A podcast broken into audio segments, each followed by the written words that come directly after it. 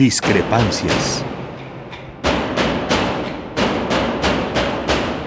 Atacan a la universidad porque discrepamos.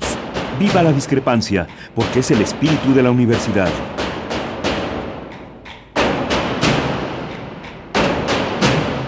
Martes de Discrepancias. Conduce Miguel Ángel Velázquez.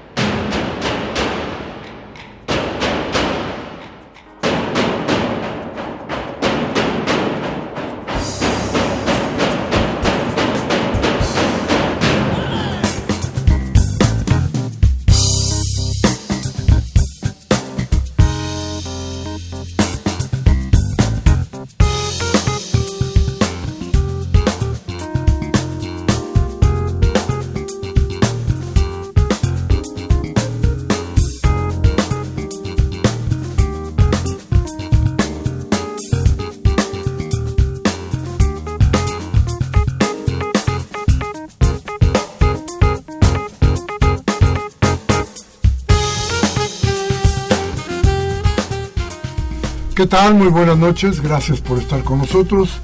Esto es Discrepancias y estamos aquí en Radio Universidad tratando de buscar con usted soluciones a lo que parece imposible, que es la problemática de nuestro país. Frente a nosotros hoy, usted lo sabe, nada más ni nada menos que la elección en el Estado de México, con una problemática trascendente de cierta manera. Pero también tenemos eh, las porquerías que se están haciendo en la Asamblea Legislativa tratando de quitar de quitar, de quitarle, de robarle el espíritu de alguna manera a la Constitución de la Ciudad de México. Temas que vamos a tocar, pero temas que tienen que ver con lo demás, porque si no se cambian las formas, entonces sigue siendo lo mismo y entonces sigue actuando el autoritarismo sobre la Ciudad de México y desde luego sobre sus habitantes. Entonces, eh, ese espíritu que, que, plantea el constituyente para tratar de dar, de expresar y de, sobre todo, de plantearle a la gente que tiene las libertades suficientes como para seguir siendo libres en esta ciudad tan aporreada por los gobiernos, sobre todo por este señor que duro. Entonces, este, si esas libertades no existen, entonces, entonces algo, algo feo puede pasar en esta ciudad. Por eso es importante que hablemos de eso. Por eso es importante que hablemos del Estado de México. Ayer había una conferencia de prensa del, Partido Acción Nacional que decía que estamos rodeados por los 50 municipios más violentos de México. Casi los más violentos del mundo. Entonces, ¿como qué estamos jugando? Bien, pero por lo pronto, buenas noches, usted, buenas noches. Buenas noches, Miguel Ángel. Un saludo a todo el auditorio. Ya con usted, todavía necesito decirles a ustedes que es una muchacha valiente y brillante que está aquí con nosotros y que nos va a acompañar, y espero que mucho tiempo más en todo esto. Pero bueno, elecciones en el Estado de México. Se han dado de todo tipo de encuestas, de todo tipo de ideas. Se ha planteado incluso que existe un escenario que puede ser el ingrediente que influye en la elección del, del próximo año, del 18, la elección presidencial. Se dice que ahí se juega de buena manera este futuro del país. Habría que verlo muy bien, pero, pero sobre todo habría que ver qué tipo de laboratorio es el que se está creando en el Estado de México. Están todas alineadas, todas las viejas mañas del priismo, bien, todas. Vamos a ver ratón loco, pero también vamos a ver los acarreados, pero también vamos a, a, ver las nuevas técnicas de compra de voto. Así es. A partir de tarjetas, a partir de, de, tecnologías novedosas. O con el, las técnicas de siempre, directamente, las viejas y las, las, viejas y las nuevas, dinero directo, ¿no? Amenaza a no a eh, no tener más política social por no votar el, por el partido que actualmente está en el gobierno y las nuevas desde el salario no este Rosita que están diciendo ahora con tarjetas y varias denuncias que se han presentado. Y que además es una copia, ¿no? Pues aquí los taxis se volvieron rosas un día. Amanecieron rosaditos, rosaditos. Pues ya le están hasta copiando eso. Bueno, pero la cuestión aquí es Es grave porque, a ver, el PRI depende en mucho de lo que para su vida, para lo que sigue, para su vida política depende de lo que va a pasar en, en el Estado de México. Pero, si usted lo ve bien, sí, el Partido Revolucionario Institucional no gana la elección, piense usted bien, no va a tener candidato. No hay quien. Hace unos días, eh, quien pretende ser gobernador del Estado de México por el PRI, hizo un mitin para llevar ahí a todos los que podía llevar, cuando menos exhibir, como quién podría ser su apoyo. Y cuando uno miraba esas caras, decía uno, pues con razón no va a votar, por ellos no, pues cómo. Había como dos mil años de cárcel en ese, en ese templete, ¿no? Entonces, ¿qué se podía hacer exactamente con, con, esa, con esa exhibición? ¿O es el colmo del cinismo? ¿O es plantear que la gente en el Estado de México ni tiene voz, ni tiene sentido, ni tiene voluntad, y solo tiene hambre, y entonces por eso hay que comprarles el voto, ¿no? Así es. Entonces, ¿qué es todo esto? ¿Frente a qué laboratorio estamos? Ese es por ahí está el laboratorio de lo que es el priismo, de lo que el PRI quiere sacar ahí. Luego está la debacle del PAN. El, plan, el PAN ahí tiene que aprender de una terrible derrota. Josefina Vázquez Mota en el cuarto lugar, quieran o no quieran, es una debacle para el panismo. Y no es más que consecuencia de lo que hizo Fox, de lo que hizo Calderón y de lo que es Acción Nacional. No podemos darle por otro lado, no tendría razón ni sentido. Es lo que es, es absolutamente objetivo. Entonces el PAN tiene que replantearse, porque ¿se acuerda usted que el PAN tenía fuerza en el Estado de México? ¿Se acuerda usted del Corredor Azul? De que eran de veras la segunda fuerza y una fuerza importante dentro, de, dentro del Estado de México. Entonces el PAN tiene que replantear también su función. Pero tiene que replantearlo también Morena y tiene que replantearlo también el PRD.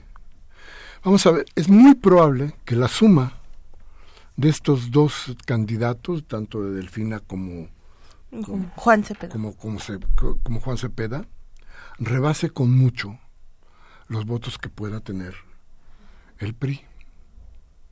Usted oyó aquí a Juan Cepeda y después en una conversación fuera, fuera de los micrófonos, él planteaba, el asunto es que no llegue el PRI.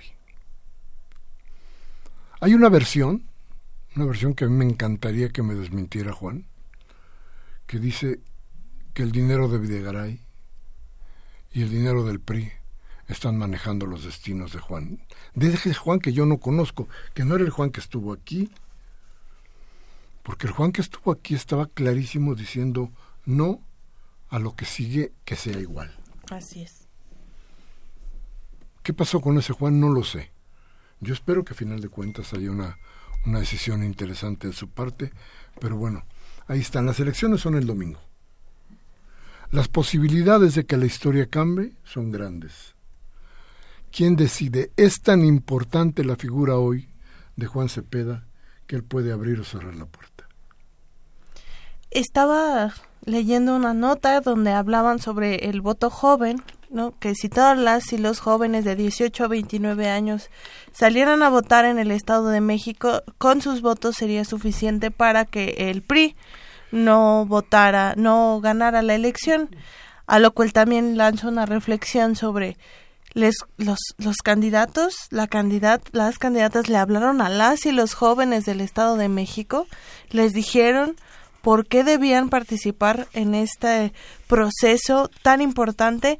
Y es y eso lo subrayo porque si llegase a ganar el PRI otra vez en el Estado de México, las y los responsables no, solo no son solo las y los jóvenes que nos salgan a votar el domingo por mucha invisibilización y violencia que ha sufrido las juventudes de todo el país y sobre todo las juventudes del Estado de México, sino también sobre eh, los egos y los egoísmos políticos que han imperado, imperado en esta elección que no han sabido, ¿no? llegar a un acuerdo político suficiente en contra de el partido que ha gobernado este país, ese estado por más de 70 años. Y habría que quedar, estar claros en algo. A ver, con Enrique Peña Nieto se denunció hasta el cansancio el feminicidio. Se dijo que el crimen iba en aumento. Se habló muchísimo de que Naucalpan era un foco rojo que tenía que, que de alguna manera, de alguna forma apagarse. Eso fue con Peña Nieto. Con Erubiel las cosas aumentaron. Hoy el Estado de México es un polvorín, de todas maneras. El que no roba mata y el que no mata mejor se sale del Estado porque ya no le queda alternativa. Entonces, a ver, eso, eso tendría que aumentar entonces si siguiéramos la lógica de que el PRI siguiera en el gobierno. Es decir, otros seis años del PRI aumentaría en tal razón la violencia, el feminicidio, los robos, el asalto y todo lo demás. Y todo el atraso en infraestructura. Correcto. En derechos humanos que no, bueno, eso, eso no en infraestructura no tanto, porque ahí son los negocios que hacen los gobiernos por, con OHL o con Obedrec o con estas, estas este, compañías que sí saben robar. Entonces, a ver, ¿eso quiere usted? Piénselo. Piénselo muy bien, porque las cosas son difíciles y va a haber aquí necesidad, necesidad de su voto. Para derrotar al voto duro del PRI, escúcheme bien, para derrotar a la burocracia del PRI, que es la que sale a las urnas a fuerza, para derrotarlo tiene usted que ir a votar. Tiene que salir y votar. Si las encuestas son ciertas, tiene usted solamente dos opciones para hacer que no gane el PRI Aquí serían las dos opciones de izquierda. No hay más, no tiene más. Si esto sucediera, creo que sería un paso importantísimo para que este país cambie. Pero si usted quiere que sigan los secuestros, que sigan los robos, que siga la situación como está, la quiebra del país, la salida de los de los capitales, bueno, pues vote por ellos. Eso es, eso es, eso es nada más ni nada menos que la verdad. No es mi preferencia, no sé si es la tuya, Toby, pero, pero, este, pero piénsenlo bien y van a ver que este, no estamos hablando para que usted vote por un partido X. Le estamos dando exactamente los elementos para que usted tenga un juicio y sepa qué hacer el próximo domingo frente a la urna. Y si alguien le pagó una lana para que usted vote a su favor, vote al contrario, nadie va a saber que usted votó por quien a usted se le pegue la gana. Si le dieron la lana, guárdela, no se la gaste. Guárdela de recuerdo, pero vote por quien se le pegue la gana, no importa quién. O denuncie. ¿Cómo? O que denuncie el delito. Además, y si puede, denúncielo, sí, claro que sí. Bien, pues eso es por ese lado. Por el lado del constituyente, mañana habrá una conferencia de prensa, Toby. Así es, ah, se está convocando una conferencia mañana a las 11 de la mañana para que las y los constituyentes eh, den su postura sobre lo que se está sucediendo en la discusión de la ley electoral a consecuencia, bueno, del mandato que tiene la Asamblea Legislativa para aprobar en hasta estos días, bueno, su fecha límite es entre hoy y mañana, la ley electoral de la Ciudad de México.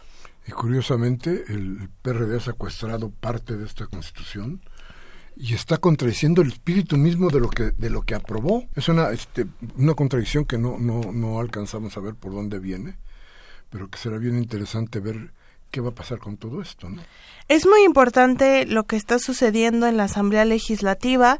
Eh, hay dos visiones para que entienda el auditorio de lo que está sucediendo. Es además de toda la forma de elección el punto crítico es cómo se va a elegir a las y los concejales de la Ciudad de México. Antes nosotros teníamos vamos a teníamos delegaciones, ahora vamos a tener alcaldías y ahora vamos a tener concejales que van a gobernar con estos alcaldes o alcaldesas y está la visión de elegir directamente a los concejales de acuerdo a la circunscripción, independientemente del alcalde o alcaldesa, y la otra visión que es con una planilla de el candidato a la alcaldía con un acompañamiento de seis eh, eh, concejales.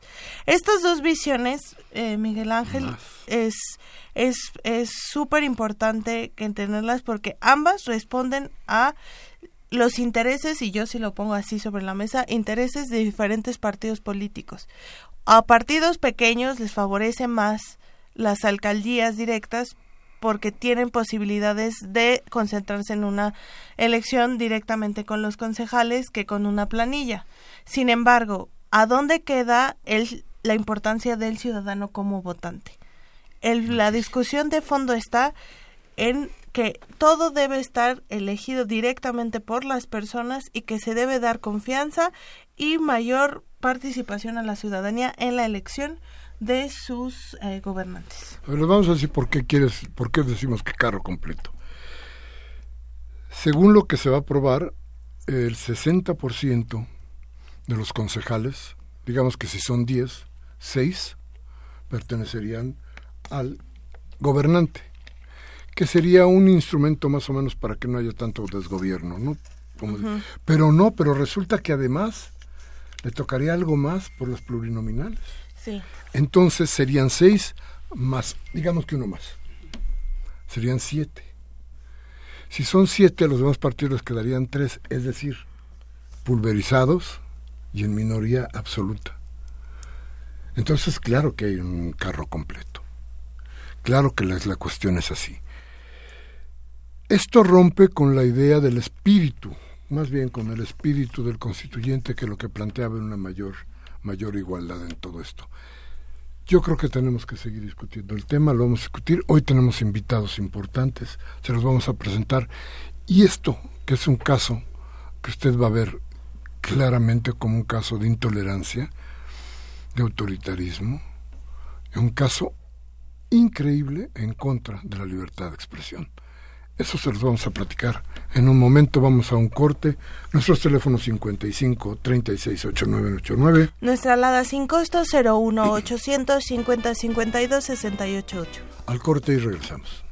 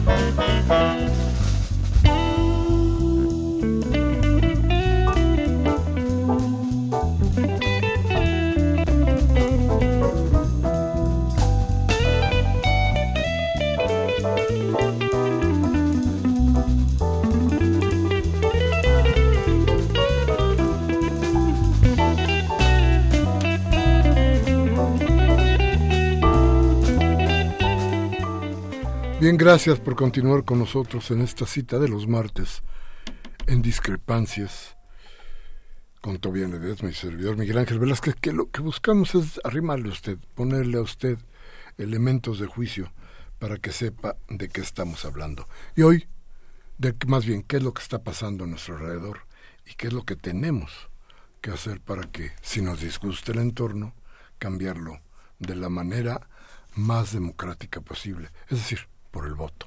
Pero en fin, vamos a ver, ¿quiénes son nuestros invitados hoy, bien El día de hoy nos acompañan de Buzón Ciudadano, Círculos de Reflexión Colectivo, sus coordinadores Rosa María Amanza, Almanza, y Antonio Villegas. Bienvenidos, Rosa y Antonio. Gracias. Muy bien, gracias por estar con nosotros. Déjenme platicarles una cosa. ¿Qué cosa es el, el, el Buzón Ciudadano?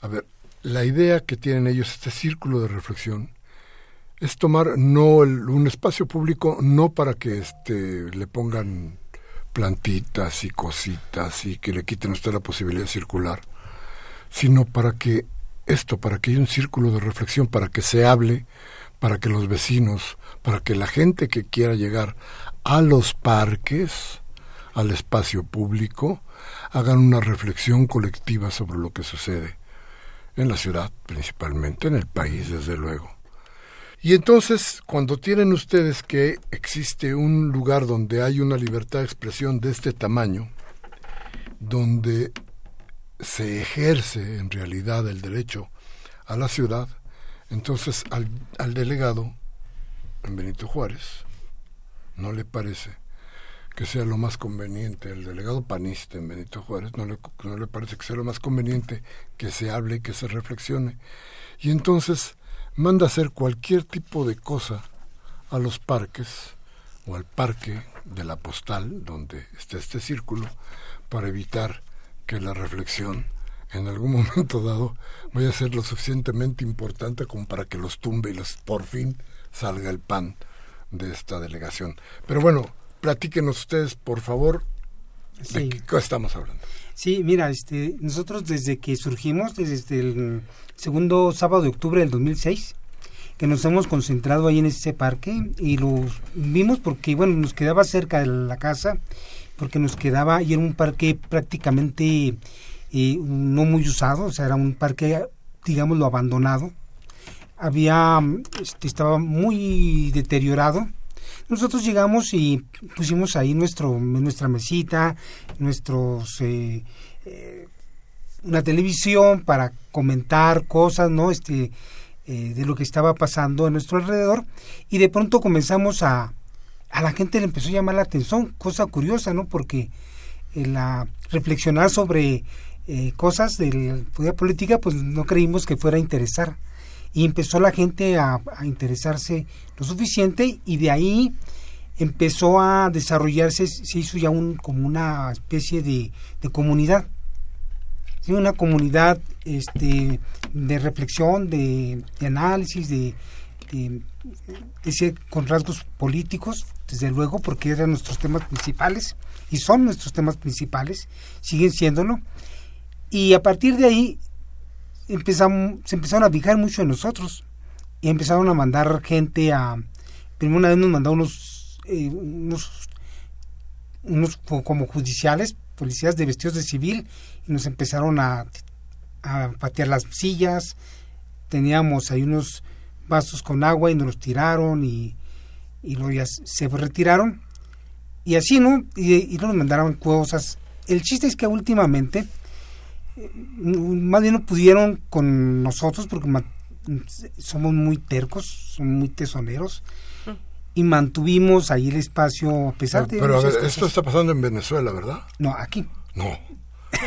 aquí en México. ¿De veras? Aquí en la colonia postal, en el parque de la colonia. ¿No es Venezuela? ¿De ver, ¿No vienes de Venezuela? Pues, no, no estás hablando No, no, no. Estoy hablando de ¿Seguro?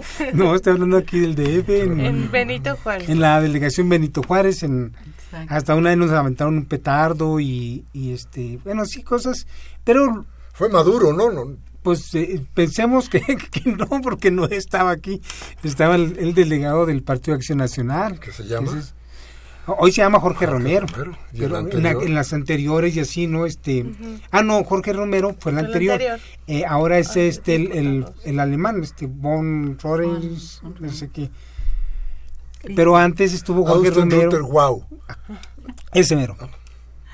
Al, y así sucesivamente todos los, eh, los que han sido delegados del PAN en el tiempo que hemos estado ahí, no les hemos gustado. Incluso mandaron eh, el, parque le metieron bastante capital y le empezaron a hacer unas lonas ahí muy sofisticadas, ¿no? Para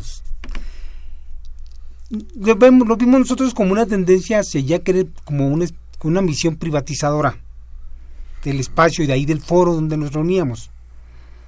No fue, lo prepararon muy bonito con el objetivo. Nosotros pensamos que es para, para luego decir, sabes que aquí no te pones si no pagas, ¿no? En un espacio público. Y esa es la tendencia, porque lo empiezan a, el espacio lo empiezan a, a chulear, a poner bonito, y después sabes que ya no entras porque costó dinero y, tienes que pagar. Entonces, ellos lo prestan solamente a quienes a quienes les eh, les llama la atención, o sea, a su gente. Y, pagan por el... Nos han enseñado recibos de 800 pesos, en, en, que pagan 800 pesos por el espacio. Nosotros no hemos pagado, digo, no debemos pagar porque es un espacio público. para nosotros no es un lugar privado. ¿Y qué les molesta más, Rosa María? ¿Que no les paguen? ¿O que digan ustedes las barbaridades que hace el delegado y la fauna de acompañamiento que tiene por ahí? Más bien, más bien es lo segundo, Miguel Ángel. Somos una piedra en el zapato. Nosotros iniciamos mm, hace ya casi 11 años, sábado a sábado sin fallar. Eh, pensamos que eh, la gente necesita primero que nada estar informada.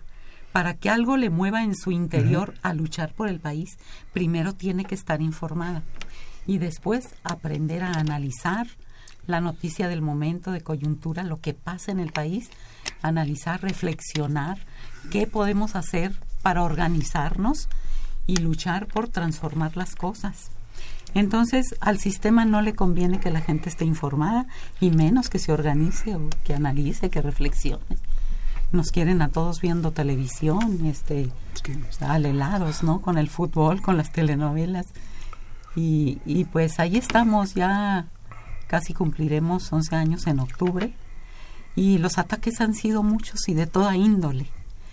Pero la gota que derramó el vaso fue el sábado 6 de este mes de mayo, cuando nos enviaron un grupo de venezolanos. Digo, nos enviaron porque primero llegaron los de eh, un grupo de, bueno, de la delegación. De Jorge Romero. Traían un chaleco que decía diputado Jorge Romero y querían quitarnos del espacio.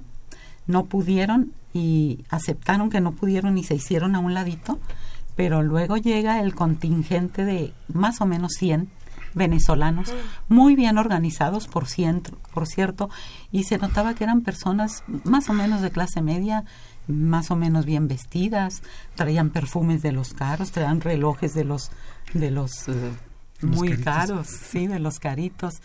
Entonces no, no, no. Con chalecos que decían Maduro. ¿no?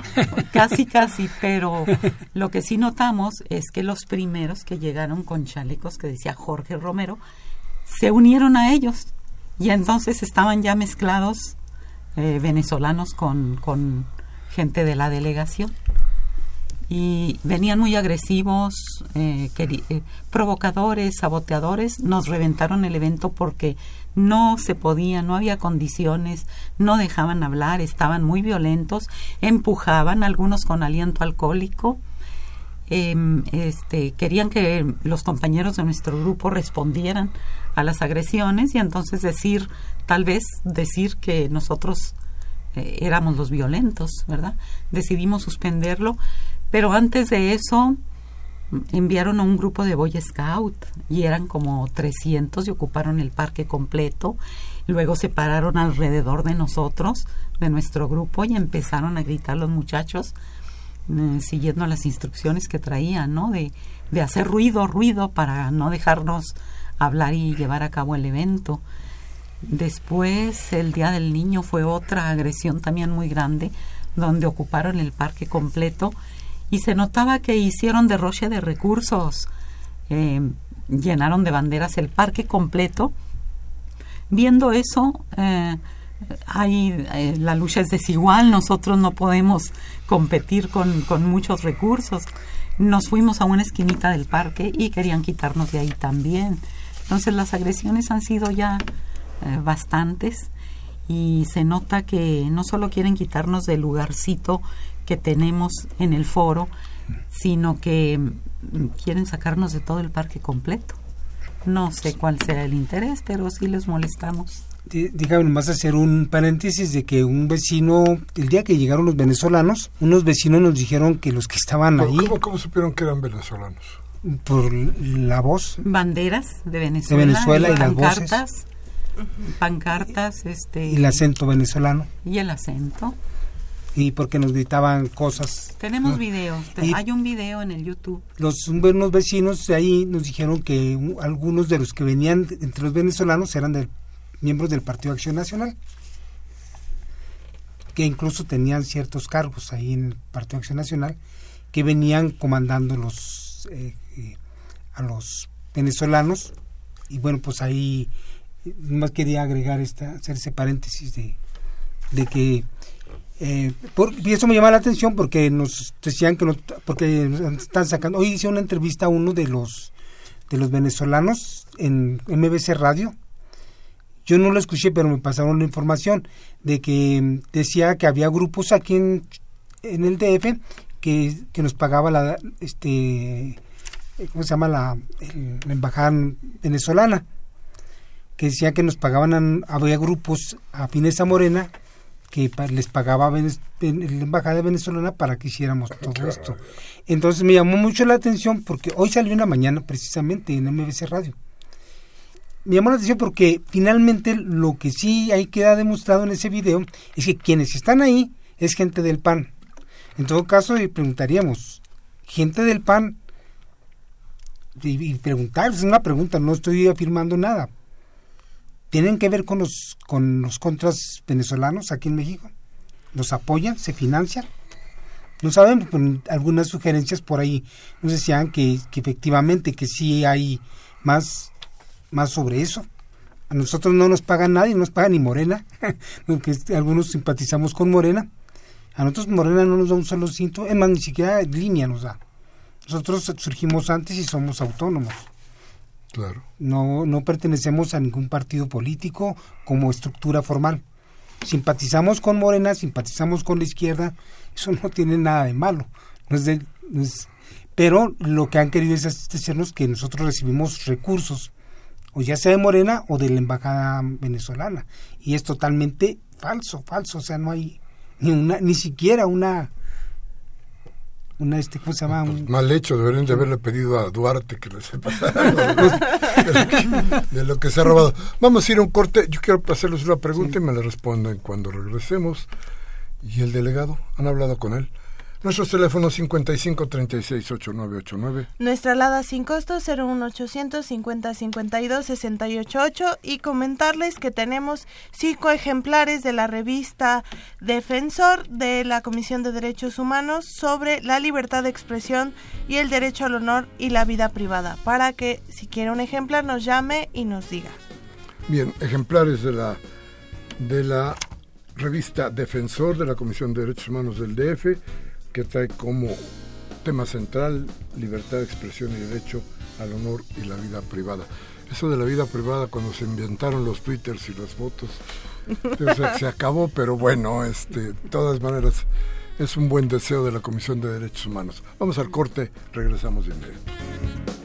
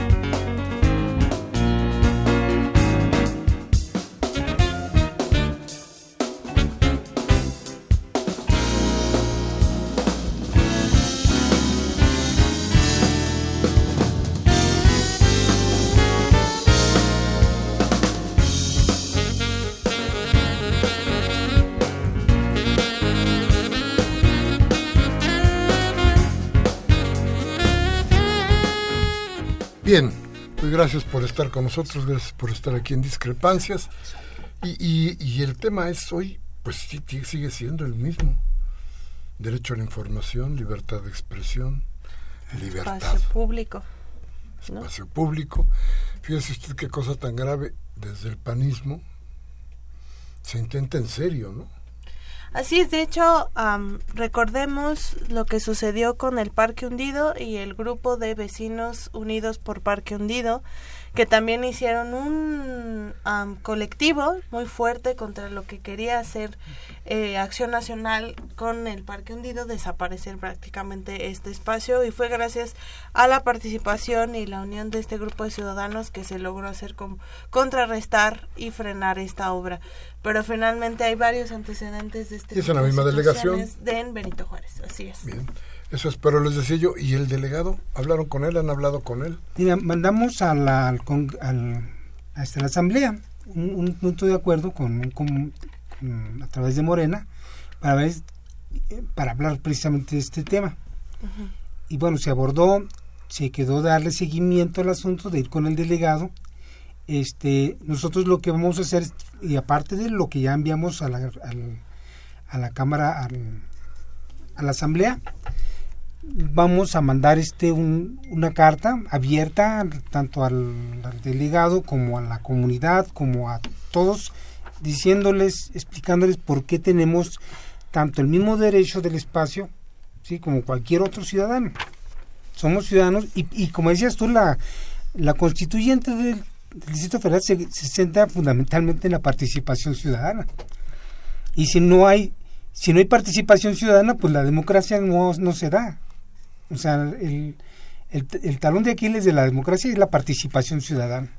Si no hay participación, no hay democracia. Entonces, si es más rica la participación ciudadana, estamos hablando de que la democracia llega a esos niveles de, de, de, riqueza, ¿no? Se va enriqueciendo las, la participación y eso es importante para mí, para nosotros es fundamental la participación en los espacios públicos en este caso nosotros lo hemos hecho a través de la reflexión, el análisis, la eh, crear comunidad con la gente, restablecer los lazos de confianza que se encuentran destruidos en la, principalmente en estas eh, en las grandes urbes. La gente, la, comunidad es una de las cosas que han que las que nuestra que en el Distrito Federal se ha destruido ya mucho, queda muy poco, casi nada. Nosotros que quisiéramos que esto se, se empezara a generar. ¿Y ¿Quiénes asisten a las actividades de Bución Ciudadano? ¿Cuántas personas? ¿Por qué incomoda tanto las actividades de su colectivo? Puede ser por los temas, no sé, cuéntenos un poco sobre eso. Mm, nosotros, bueno, al estar en un parque público, estamos haciendo uso de nuestro derecho constitucional que, que, que, nos protege, nos ampara el artículo sexto, el artículo noveno, el artículo 39, el séptimo, eh, y es la máxima, es la máxima este, ley. Entonces, nosotros no hemos agotado los recursos de, de lucha hemos estado yendo a los medios, como esta oportunidad que ustedes nos dan, tenemos todavía mucha tela de dónde cortar. No, vamos a mandar una carta a la delegación. Vamos a, bueno, si es necesario llegar a hacer un meeting ahí en, en la explanada delegacional, lo haremos. Pero bueno, en cuanto a los que asisten, pues son los ciudadanos eh, ciudadanos de cualquier partido político que quiera escuchar charlas, conferencias, em, conversatorios con personas especialistas eh, van ahí los mejores intelectuales de México. Alguna vez estuvo Miguel Ángel con nosotros. Van periodistas, médicos, abogados, escritores, de todo. Y la gente acude a informarse. Y fue deliberado que nosotros escogimos un lugar público para estar en la calle porque así la gente se acerca con mayor libertad y esto es para todos y de cualquier para todos los ciudadanos, no importa su, su creencia, su partido político donde militen. Sí, nosotros como organizadores eh, surgimos como ciudadanos libres, independientes, no militamos en ningún partido político. Allá, en aquella época. Exacto. Y van entre, bueno, entre 80, entre 100, 120 personas cada sábado. Y, y no fallamos. Y aunque nos quiten del espacio que tenemos, lo hacemos en un ladito del parque pero hacemos nuestro evento. No pensamos quitarnos de ahí, no van a poder con nosotros. Eh, el sábado siguiente al día 6, que fue la invasión eh, este, eh, de los venezolanos, ese sábado tuvimos mucho apoyo, acudieron otros grupos muy similares a nosotros a apoyarnos y, y vamos a vamos a seguir así porque nuestro trabajo cuenta es mucho tiempo es es trabajo de toda la semana organizar un evento de este tipo para la reflexión, para el análisis, donde nunca damos nada, ni una dádiva de nada. Al contrario, la gente apoya. Ellos son los que le echan al botecito para, hacer la difusión, para hacer los carteles, para las copias, para componer los aparatos cuando. Entonces ellos ellos nos nos apoyan y, y a la gente no se le da nada y acude por su propia voluntad y este mm, pues eh, ahí estamos y vamos a seguir. Eh, yo que, qué bueno que lo recordaste, Ana María, pero si alguna vez, un par de veces estuve por ahí en la postal, este, siempre admirado de la participación y de la fuerza que tiene el grupo, de la gente que está alrededor, de cómo se construye una opinión pública en un espacio público, que es importantísimo. Y, y déjeme, déjeme hacerles yo la invitación, porque esto es muy importante. Mire, el próximo sábado, el sábado 3 de junio, a las once y media de la mañana, en el Parque del Cartero, que también es el Parque Miguel Alemán, ¿no? Es el mismo, que no sé cómo se conozca, ¿no? sí. Miguel Alemán. Parque del Cartero José Refugio Menes, en la colonia postal, en Andalucía y Unión Postal, es cerca del metro Villa de Cortés. Caminar un poquito, pero se llega rápido. Ahí la charla y la reflexión va a estar con la socióloga urbana Patricia Ramírez Curi, va a ser por el derecho a la ciudad, y se van a discutir las dinámicas dominantes en las ciudades del mundo desarrollado que tienden a debilitar y privatizar los espacios públicos. Fíjese usted si no es importante, piénselo un poquito. Y si usted no todavía no le pega la fiebre del fútbol, pues vaya usted al parque lleve a sus hijos. Además, déjeme decirle que es muy importante. Yo creo que si uno va llevando a sus hijos, va uno enseñando cómo son los, las, formas de participación. Estas nuevas formas, estas formas que en antaño no se conocían, no se tenían, no se podían hacer incluso. Es decir, hoy todo esto que estamos diciendo de las formas de reprimir la libertad de expresión este, antes eran impensables, ¿no? Pues era pura macana. Pues en realidad, eh, justamente hablando de la revista que estamos compartiendo el día de hoy, hoy eh, la Comisión de Derechos Humanos de la Ciudad de México cumple 10 años de las relatorías de trabajo que tiene la comisión y una de ellas, bueno, hay dos de ellas sobre la libertad de expresión y el de derechos de las personas que defienden derechos humanos.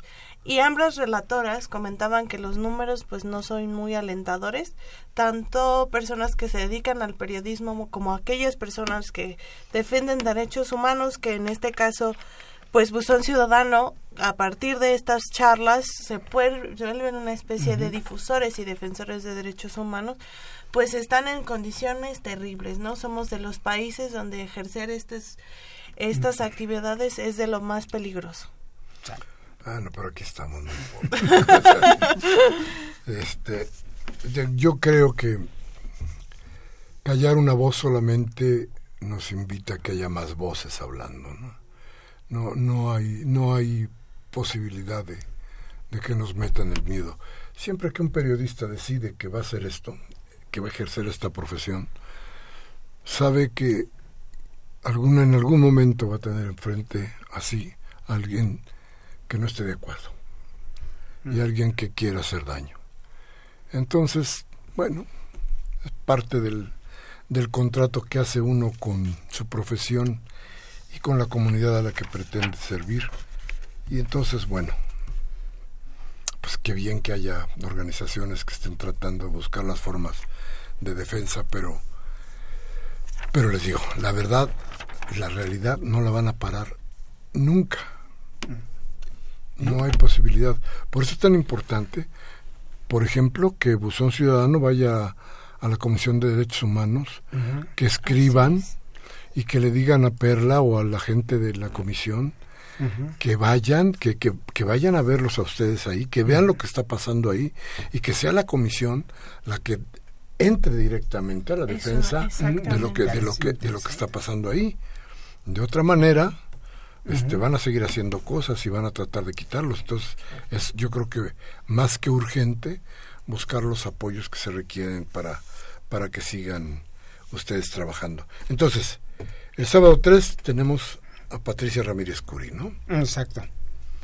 Digo, ¿qué más? ¿Qué hay? ¿Qué están planteándose? Yo nomás quisiera ser extensivo que lo que nosotros ya llevamos, se han, estos espacios se han estado reproduciendo en otros lugares, como en, Puebla, Puebla que está teniendo mucho éxito ese círculo de reflexión, igual al aire libre, en parque, en un parque céntrico de ahí, este, están, y también en Tacámbaro, Michoacán, sí, en, Ciudad Juárez, en, en Chihuahua, Chihuahua, y en Parral se han estado este, trabajando todos estos espacios y bueno pues esperemos que sigan que se sigan reproduciendo en Azcapotzalco y en varios lugares de, ¿Y dónde podemos seguir las actividades de Buzón Ciudadano? A lo mejor hay quienes están en otras delegaciones, no pueden ir, pero sus redes sociales, tienen Facebook, Twitter. Y nos deberían de escribir cada semana para decirnos qué va a pasar Así siguiente. Es. Exacto. Para que nosotros, digamos, hagamos un seguimiento de eso. Eso, eso. Precisamente aquí abajo tenemos este en el cartel, dice, estamos en Facebook, ahí en Facebook está saliendo de manera directa o sea, al, momento. Transmisión. Sí, se está transmitiendo en vivo. Tenemos poco transmitiendo en vivo y luego tenemos en YouTube. Ahí tenemos toda la. todos los videos, todas las grabaciones, bueno, no todas, de cuando nos hicimos de recursos y tuvimos ya manera de tener videos, ahí ya los tenemos arriba. Sí, desde Héctor Díaz Polanco hasta Paco Taibo, este, varios videos de charlas. Yo quisiera hacerles una invitación a todos los radioescuchas a que nos acompañen sábado a sábado a las 11.30 de la mañana en Andalucía y Unión Postal. Estamos cerca del metro Villa de Cortés, a una cuadra de Isabela Católica. Y dentro de poco, el día primero de julio, estará con nosotros el escritor Paco Ignacio Taibo con su libro, más nuevo que acaba de sacar. Eso mismo va a venir dentro de ocho días, creo, ¿verdad? Oh, qué bien, qué bien, lo escucharemos. Y también está por venir el padre Alejandro Solalinde, nos va a hacer el honor más o menos el 8 de julio, más o menos, ya, ya nomás que confirme la fecha. Y este... Em, Ay, será un honor tenerlo. Y el 10 de junio, bueno, el siguiente, el 10 de junio vamos a tener este ya un ciclo de, conferencias sobre, sobre este, filosofía. Sí, vamos a tener ahí filósofos hablándonos de, de temas diversos. Temas. Sí. Y entonces vamos preparando ciclos también sobre algunos. Y mira, también es pertinente recordar que la delegación Benito Juárez no es un territorio azul es un territorio ciudadano. ¿Sí? Y, y, este y también pues solitos no podemos hacer nada por nuestro país. Solitos nos perdemos no nos ven. Es mejor estar unidos en un grupo. En grupo podemos hacer algo en un grupo organizado. Desde ahí nos organizamos. Por eso los invitamos a algún círculo de reflexión del colectivo Buzón Ciudadano aunque también hay otros grupos llamados círculos de estudio el que sea es bueno y bienvenidos es para todos los ciudadanos que gusten asistir. Sí, yo, yo recuerdo que hay cuando menos tres más que están en diferentes partes de la ciudad, ¿no? Sí, exacto. Y, este, y donde de veras hemos ido y platicado con la gente y el entusiasmo por tratar de dar un cambio a todo esto creo que es muy alto. Las elecciones pasadas en el Distrito Federal, todavía era el Distrito Federal, todavía Sí. Nos mostraron qué tanto la gente quería cambiar, qué tanto la gente planteaba su confianza en que la izquierda fuera el factor de cambio. 64% de votación para que ganara, 64% para el ganador. Así es. Fíjense cuánto, cuánto, cuánto porcentaje más quedó entre los otros partidos. Es decir, la participación ciudadana en, la, en, en el sitio Federal fue increíble. Increíble porque nos mostró hasta qué punto hay la necesidad del cambio, hasta qué punto la gente sí está decidida a plantear, a requerir, a exigir el cambio. Yo creo que por eso es importante apoyar desde todas las formas, desde todas las posibilidades a este a este este colectivo y, estas formas de hacer libertad. Porque aquí lo que se cree es libertad de muchos sentidos, ¿eh? No nada más la, libertad de expresión, es decir, el derecho a la ciudad, que es un derecho importantísimo, la posibilidad de la reflexión, la comunidad como el espacio, el espacio nuestro, no el espacio de alguna de alguna marca de las muy famosas que mangonan la Ciudad de México. Bien, vamos a un corte rapidísimo, regresamos con ustedes y con sus llamadas, porque la voz de ustedes es lo más importante en nuestro programa. Vamos al corte y regresamos.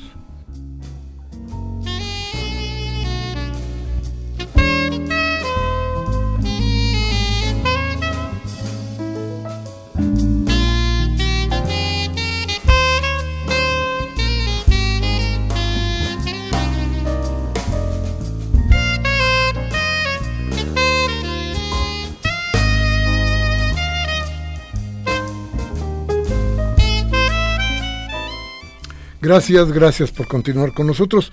Toby.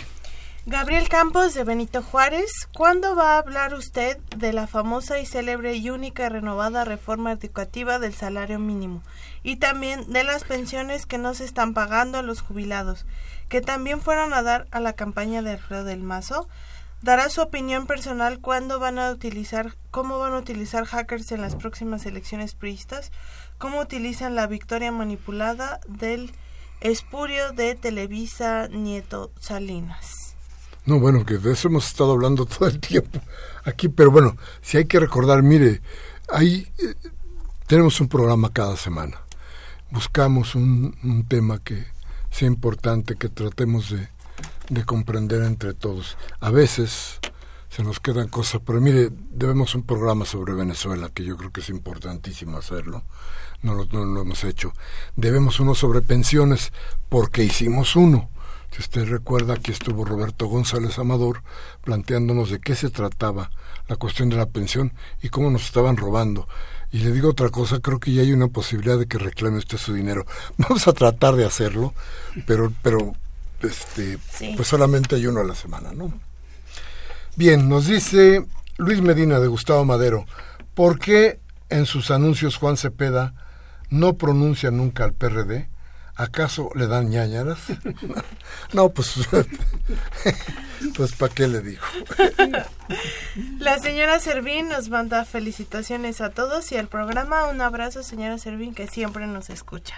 Karen Dam, un beso, doña Karen, de Miguel Hidalgo, dice, me gustaría pedirle a la gente del Estado de México que voten con su corazón, que voten por el, eh, que voten por el jodido, por el de abajo, por el que tiene hambre. Ese debe ser el sentido del voto. Que piensen quién se los va a resolver.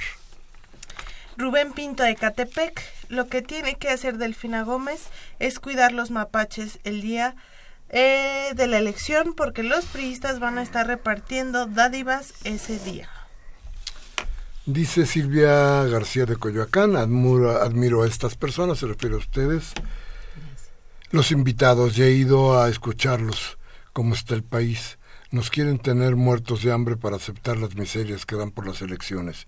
Si la gente ama su país, que despierte.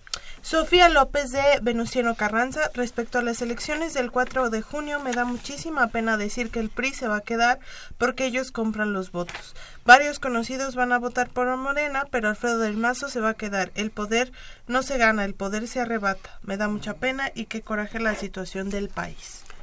Dice Manuel Munguía de Iztapalapa, que nos manda un saludo, dice el ejercicio del poder es algo que ya conocen perfectamente los partidos tradicionales y neoliberales que están alejados del sujeto social por excelencia, que es el pueblo, y que con sus eh, políticas neoliberales y sus reformas no han hecho más que perjudicar a México, que necesita gente nueva que le dé la cara al pueblo y sobre todo que amen a México, fuera de todo interés de grupo, que dice pactos, reformas, negociaciones sucias y corrupción eh, en, torno al presupuesto y a las leyes venales que solo nos han llevado a la simulación, cubriendo los fraudes que conforman el círculo vicioso transaccional de contubernios, lo cual no es que sea mentira, no es política ni democracia, sino los rescoldos de una, de una polide, politidemocracia y un presidencialismo monárquico.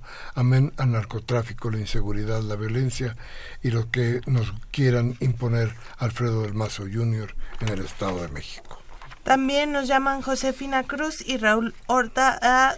también se quieren dos ejemplares de las revistas y mandan que a los compañeros se basen en las garantías individuales que cita la Constitución y las leyes reglamentarias. La señora Cárdenas manda un saludo y dice que la bronca de la, la compra de votos nunca ha sido suficiente para que ganen. Sabemos ahora que quieren apropiarse de las cajas de los votos. Va a haber de todo, ya lo verá.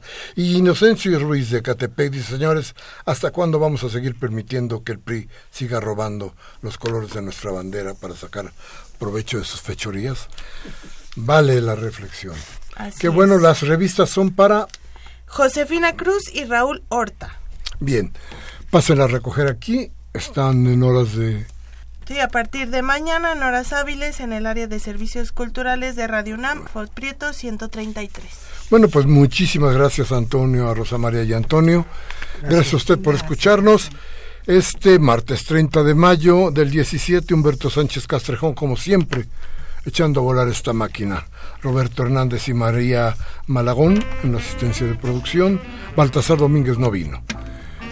Toby, muchas gracias, buenas noches. Muy buenas noches, un Se despide usted, Miguel Ángel Velázquez, como siempre les pide, les exige que reflexionen, platiquen, hablen de lo que aquí hablamos. Si les sirve, tómese un café con sus amigos y platíquele lo que aquí se dijo.